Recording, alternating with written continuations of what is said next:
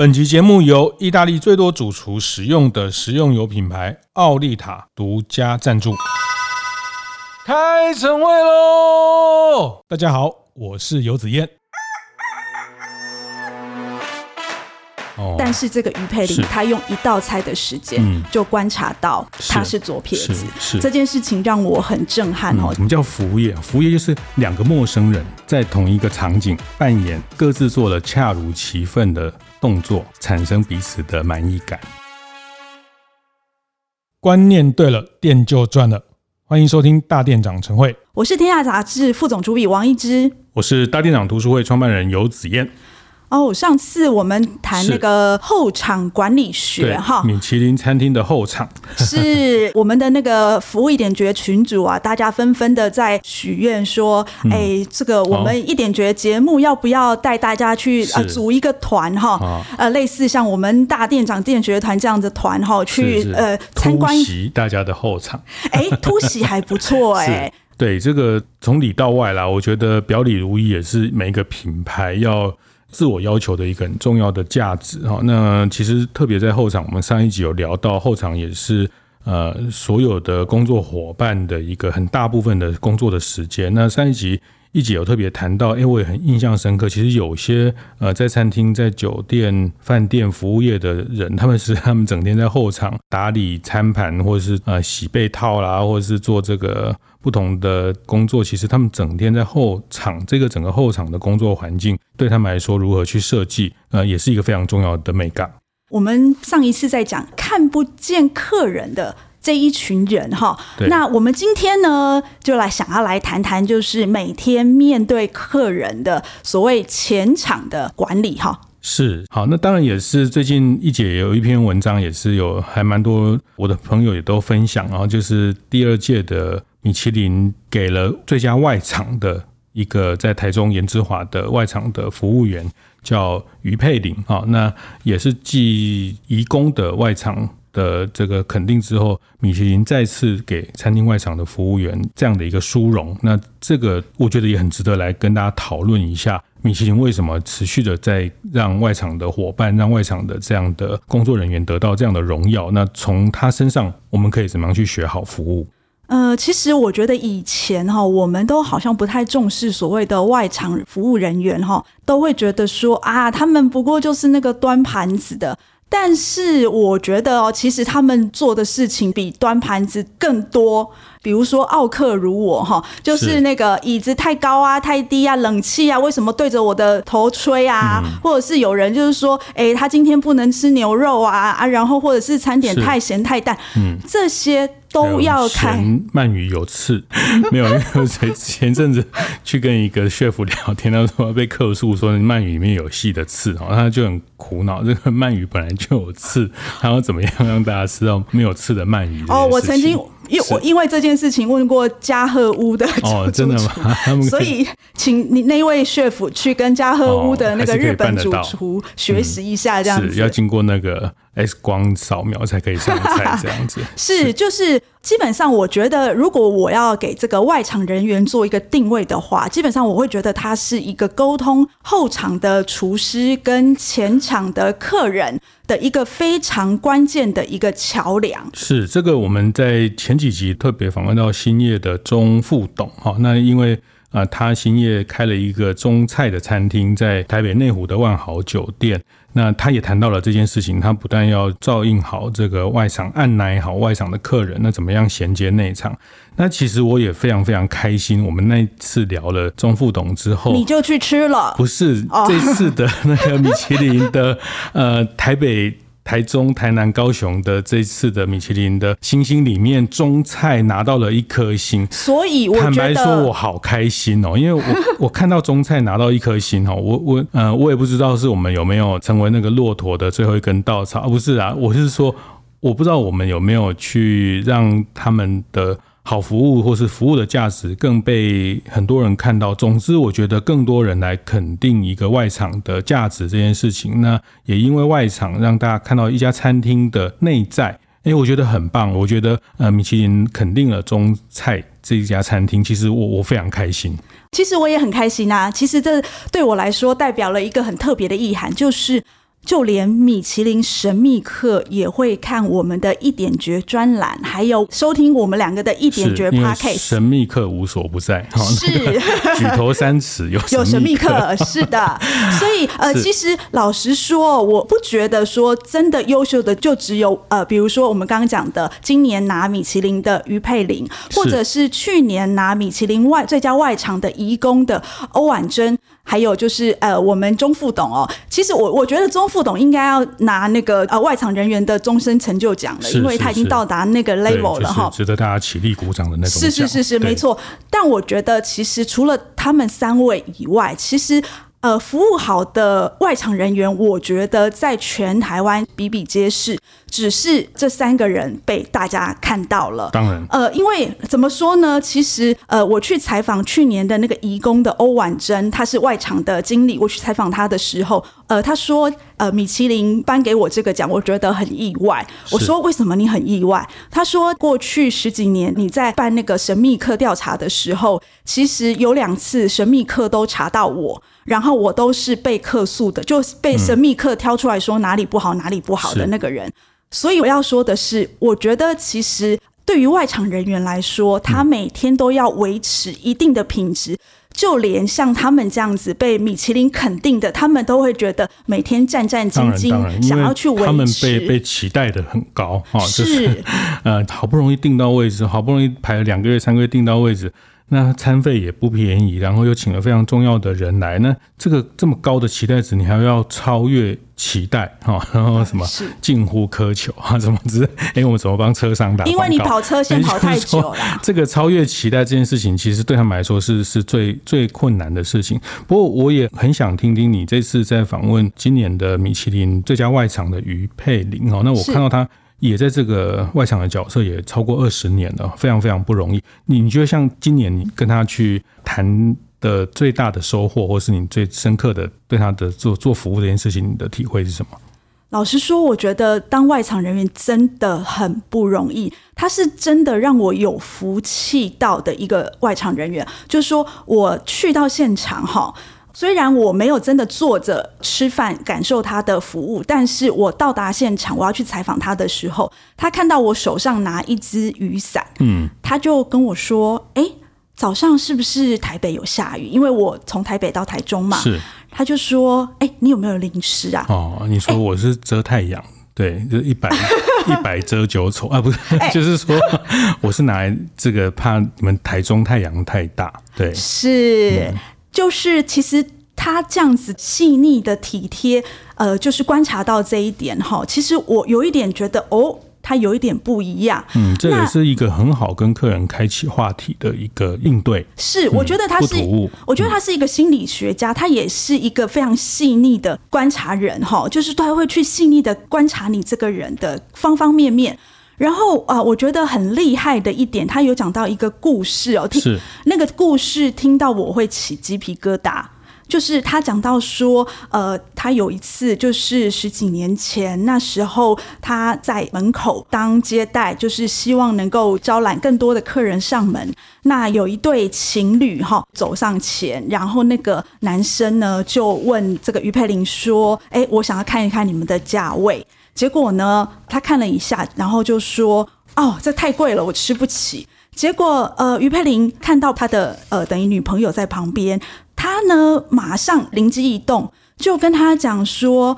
哎，今天真的是太突然了。我们一次用餐都要两三个小时，那不然这样好了，你下次早一点预定，然后我们就可以好好来用个餐。嗯，然后其实他是在不要让这个男生解围，他帮男生解围，不要让他吃很久，所以可能今天也来不及。是你们的这个，所以这个就是站在他客人的的立场去思考，让他不要就是陷入那个窘境，很尴尬的窘境。结果呢，过了几年，后来发现就是说。呃，有一对情侣，他说要来莲之华办一个求婚宴啦，就是说他要跟女朋友求婚。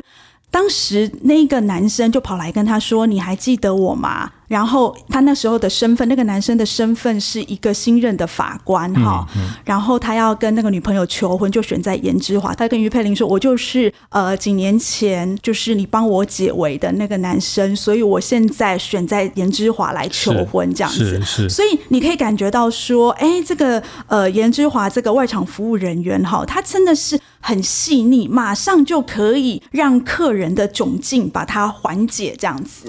对我，我看你这次采访这个于佩玲啊，我觉得最印象深刻一段是，他谈到你有策访一个美食家哈，那呃一个部落客哈，那他就说他那天去吃饭，然后他呃用右手拍照，左手拿餐具，因为他是个左撇子的惯用哈，那。第一道菜拍完照之后，第二道菜他就把餐具移到他左边，就是他呃这个外场服务员就已经细腻的观察到他是惯用手是左手哈。那这个我也听过呃那个很厉害的咖啡店的那个呃老板跟我说，他们很厉害的那个呃拉花的咖啡店的这个咖啡师也会。观察到客人是惯用左手，惯用右手，因为他拿到咖啡的时候，这个拉花怎么正对着他，把那个最好的一面呈现给他。哈，那所以我觉得看到这一面，其实就非常非常深刻。他第一道菜，因为他可能都塞好了嘛，所以他坐下来吃。那发现第一道菜用惯用手不一样，这个看见非常不容易。有时候吃饭的人可能也没有察觉，他已经帮他调整成一个最好的姿势。呃，这我我在江振诚 chef 的初心这本书里面有读过，他谈到服务的一句话，好像说好的服务就是流畅，哦，让客人觉得流畅。那第二件事情就是你不要让客人觉得是被教育，哈，就是说你不要让客人觉得哦，他来这边还要还要这个学这个学那个啊，这样吃那样吃，不要给客人这样的感觉，哈。那这个服务就是非常非常的贴到他的那个惯用的方式，让他很流畅的可以在使用一个这样的一个晚餐的过程，啊。所以我这是在。这个你这次呃访谈他，你没有看到最印象深刻的一段？呃，刚刚子燕说到那一段，其实呃，我觉得让我印象最深刻的不是他观察到他是左撇子，嗯、而是呃，这个布洛克他跟我讲说，跟他一起去的朋友呢，跟他两个人已经有四年的情谊，从头到尾他都没有发现他是左撇子，哦、但是这个于佩玲，他用一道菜的时间就观察到。他是左撇子，这件事情让我很震撼哦。嗯、就是说，好的服务你要就像呃子燕刚刚说，你要流畅，就是你要在无形之中，在他还没有说出口的时候，你就观察到他有什么样的需求，然后你马上提供给他，这个会让人家觉得哦。很贴心哈，那特别刚刚那子燕有提到，就是说不要让客人觉得被教育这件事情，我很有感哈，因为通常呢，常常被教育，我没有被教育，是呃，我们常常看到就是有一些那个欧巴桑啊，他可能很久，或者是说好不容易他儿子带他来吃一顿好的，类似像颜之华啦、肉这种 fine dining 这样子，那你知道他们的那个叉子啊、刀叉很多。一排有三，一排这个光叉子就有三个了啊。然后，所以他们就会不知道从何下手，很紧张，然后不知道从外而内，从内而外。那我觉得这个于佩玲她就蛮厉害的，她看到每次看到这样就很紧张的人，她会先想办法让他们放松下来，要不然她真的不知道她吃进去的是什么样的味道，所以她会想办法，比如说她的台语很破，她就会想办法用她的破台语交谈啊，或是干嘛，让那些阿桑笑出来，然后呢，她再跟他说哦，你要怎么吃，那个阿桑就会很开心的接受。其实我觉得这是一种。他对第一次见面客人，他怎么让他跟这个餐厅熟悉？然后呢，老客人，我看到他对老客人其实是很有意思的。比如说，老客人进来，你要先跟他说菜，你要跟他干嘛干嘛干嘛，他完全都不照 SOP 来了，就让老客人感觉说：“哎，我们是熟悉的。”然后你知道我喜欢什么？我觉得这个蛮厉害的。其实这个哈，就是我们。嗯，做服务业的魅力哈，我最近听到一句话也蛮棒。什么叫服务业？服务业就是两个陌生人在同一个场景扮演各自做的恰如其分的动作，产生彼此的满意感啊。就是说，嗯，两个陌生人嘛，因为我也是第一次来吃饭哈，或是这个阿嬷也好，我是没有来吃过。那他这个服务人员，他我们两个陌生人在一个地方。那透过彼此的侍妾的行为，客人有客人该去准备的角色，或是该准时到啦，或是呃表达出一些感谢啊等等，啊，那我觉得服务业就是好玩就在这里，就是两个陌生人在一个地方，然后透过彼此的角色扮演，然后创造了不同的呃好感跟满意度这件事情哈。那嗯、总的来说，我还是说了，米其林评鉴也只是一种评鉴，但是我觉得非常开心，这个评鉴他看到了餐厅的外场的价值。那我觉得对我来说，我的看待是一个餐厅它的外场好，被看到它的内在更棒，或者是因为它的食物好，也被理解到它的外场。一样的优秀哈，我觉得这个事情都是在这个餐厅相得益彰，剧组相得益彰。那米其林再次确认了服务在这件事情扮演的角色。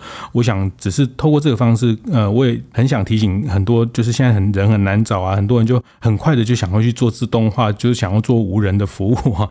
那我觉得我们还是要努力的去把这个服务的事情，呃，能去加值在我们的产品。但是我还是有另外一个问题，可以帮大家开店的伙伴在问，或是也很多开。店伙伴问我，就像一姐写了这么多的很厉害的外场的人哈，那啊什么看到他的这个第一道菜用左手拿起来就知道第二道菜要换过去啦，那这些把写加后这个到底教得来教不来？是到底教得来教不来呢？我们休息一下，等一下我们再回来。欢迎回来，服务一点绝节目哦。刚刚我们讲到那个外场服务人员的 bug shit 哈，这个 bug shit 就来耶这件事情哈，嗯，就是说我们每次都讲那个怎么做好服务，最重要第一件事情就是你要会观察，是，就是那个 bug shit。是，刚刚有谈到好服务到底教得来教不来哈，是。那坦白说，我我这十几年接触很多服务业伙伴。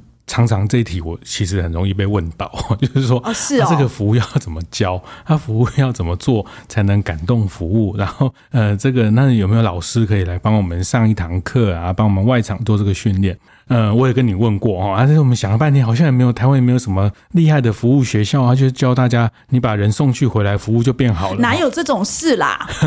哎，这个我后来得到一个结论，我我现在比较倾向服务好服务哈，特别是感动服务是。教不来的啊？对，教不来。对，我觉得教不来。所以如果你为什么？对，所以让大家可以比较早就呃死心，死了这条心。我们刚上半段谈了很多米其林肯定的这些好服务哈，那。呃，我下半段我讲说好服务教不来，因为我也看到这么多很厉害的出色的外场服务人员，他们从小的养成的生活内容，其实有很多的学习是跟他的生活教育有很直接的关系。同意，因为家教，因为家里本来就是开杂货店，因为家里本来就很多人来家里走动，是哎比较少大户人家，大户人家比较少会去做服务业的第一层哈。有啊，我们今年我们今年的。那个拿到这个米其林的呃外场的，他家就是大户人家啦，是做贸易啊，呃皮件贸易，皮件贸易哈，就做生意的家里的小孩，他们可能家里来来去去的人多，从小特别是像杂货店哦，在街上开店啊，市场的小孩这种就是很能跟人互动的部分，那这个都是养成，所以我我意思说教不来，因为很大有一部分是是是来自于他的生活习惯，他看到人就就会点头，看到人像我们家的小孩他。看到人就没有那么的有温度哈，但是他看到猫跟狗就很有温度，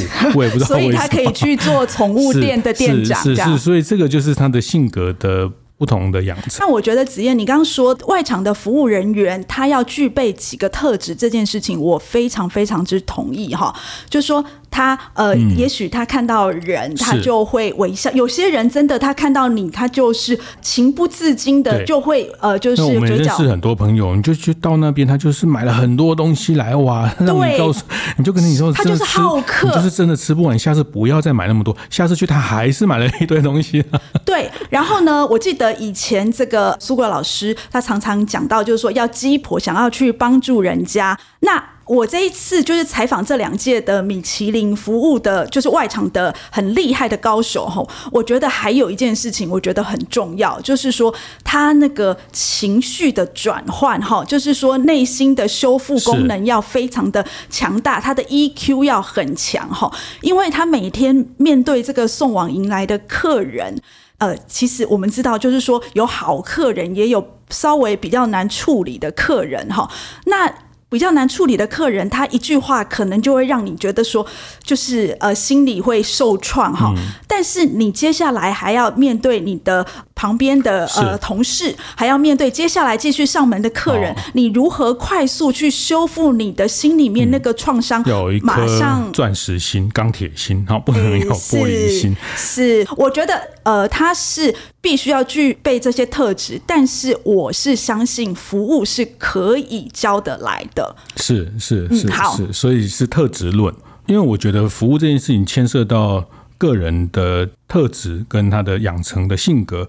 另外一个更重要的是企业的文化、企业的组织的价值，哈，就是这种服务啦、分享啦，这种大概其实跟创办人跟这个企业的一号人物、二号人物有非常非常直接的关系，哈。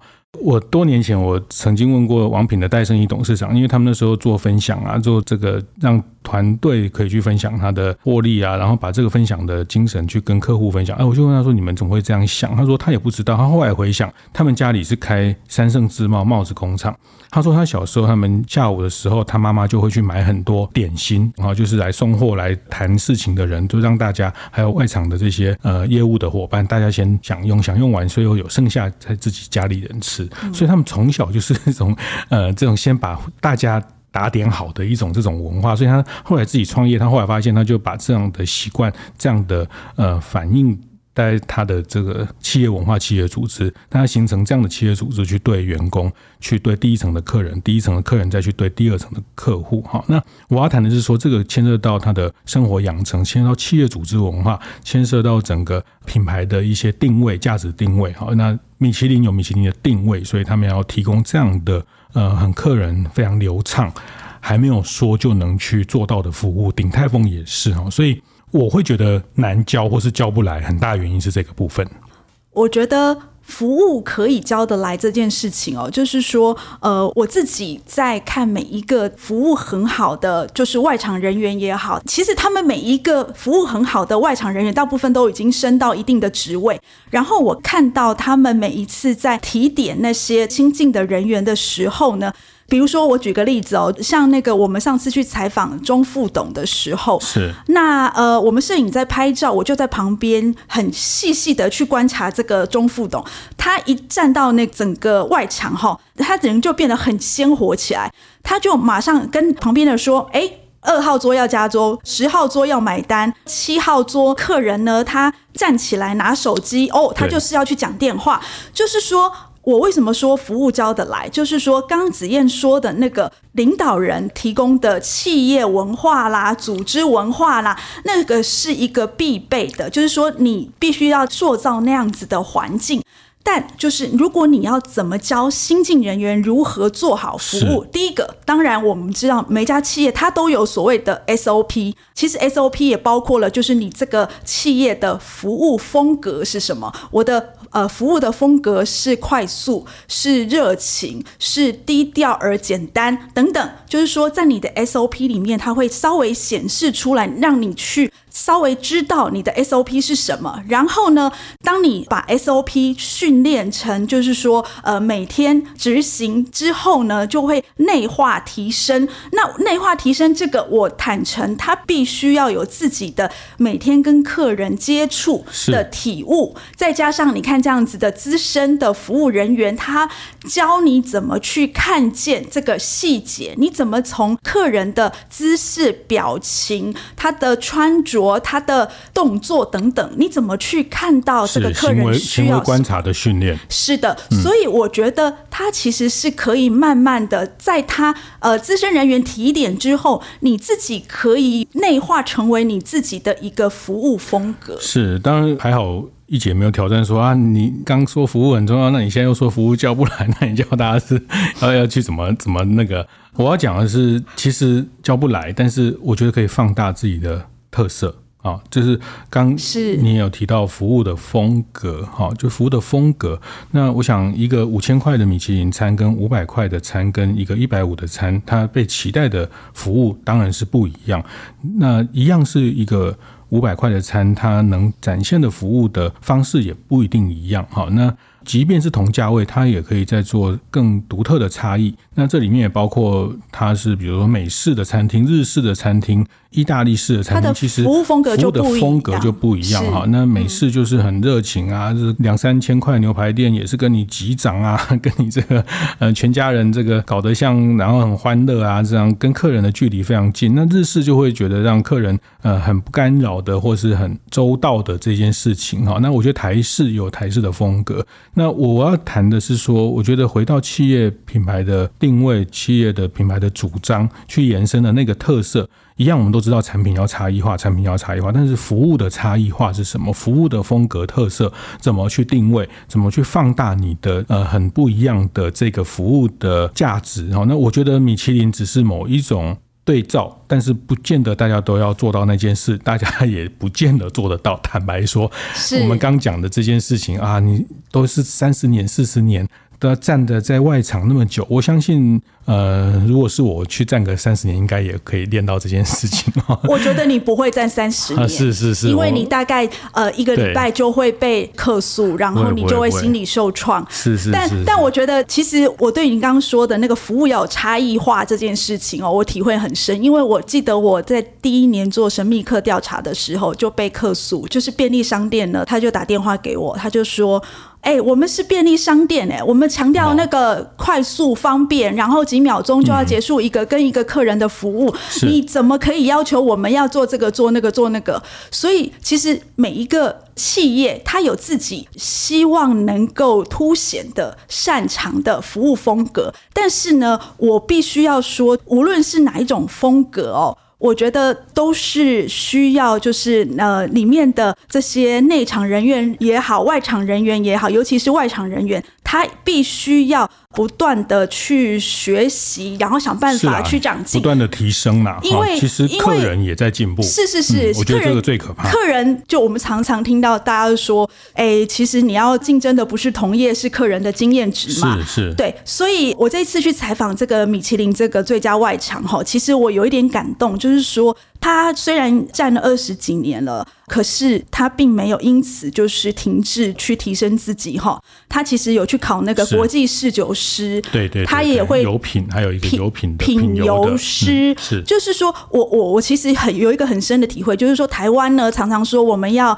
呃发展观光啊，或者是找米其林来，我们就可以发展更高阶的餐饮，让更多国际观光客来台湾。其实我觉得不是只有米其林的这个餐厅哦，就是我觉得外场的专业度也很重要。是，所以其实像我们刚刚提到的，像呃钟副董啊，像于佩玲啊，或者是去年的这个米其林外场得主这个欧婉珍，其实都是现在所有这些外场人员呢，他们可以学习的标杆。就是。呃，学不来，但是可以从今天开始学。你这个转的非常的好。好，我再讲一段，制作人不要剪掉。哪有这样的？每次都要先讲这句。因为每次我好多都被剪掉，结果剩下的都是你的啊。那个 有一次我采访了，那时候在媒体工作，采访了苏果瑶老师。哈，十几年前那时候他出了一本《好服务坏服务》，然后呃那时候我比较常会有跟他一些约访。我印象非常非常深刻，那一天跟他约十点啊，那他提早到啊。其实饭店人都是这样，服务业他们都准时到。我也是哎、欸。对，好，好，我下次会提早哈。那个，那苏老师进来的时候手上拿了一本小册子，叫《那个世界万物的这些起源》的一个小册子，一个口袋书。它就是错过那个时间，在等待的时间去自己学习。那它里面很讲很有趣啊，什么呃，这个帆船为什么会动啦？然后很多灯泡的怎么样啊？然后冰淇淋的这个汤匙是怎么样？就万事万物的那个发起的那个缘起的一本小百科啊的册子，在他当他的口袋书。我说老师，你看这书干嘛？他要呃创造跟客人的对话。嗯。他说没有啊，就反正他到哪里都会带一个小册子，然后就是这些小百科，然后觉得这些都是很棒的知识，很很好的学习。然后哪一天用得到也不知道哈。那呃也是常常可能也可以跟客人开启很多话题。我我觉得好佩服哦，就是他是一个饭店的总经理，他是一个集团的总经理，他还是每天这样子透过这样零碎时间在学习，在充实自己的这种通识能力哈。因为我觉得做服务，特别是外场跟人的接触、社会科学这个系列，都是通识的能力哈，就是你你什么都要懂一些，而且都要懂得比别人再多一些。哈，那其实这个没有什么捷径，就是学习哦，就是学习。所以我觉得我在苏老师身上看到这个，也是一个让我非常惊敬佩的一点。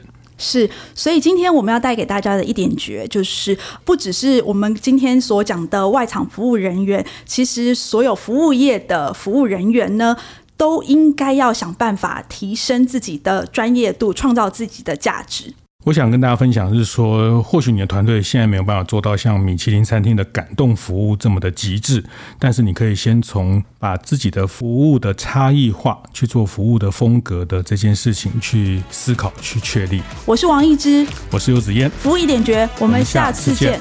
会后记得在 Apple Podcast 订阅、评分、留言。有任何想在晨会上讨论的议题，也欢迎提出。大店长晨会，下次见，拜拜。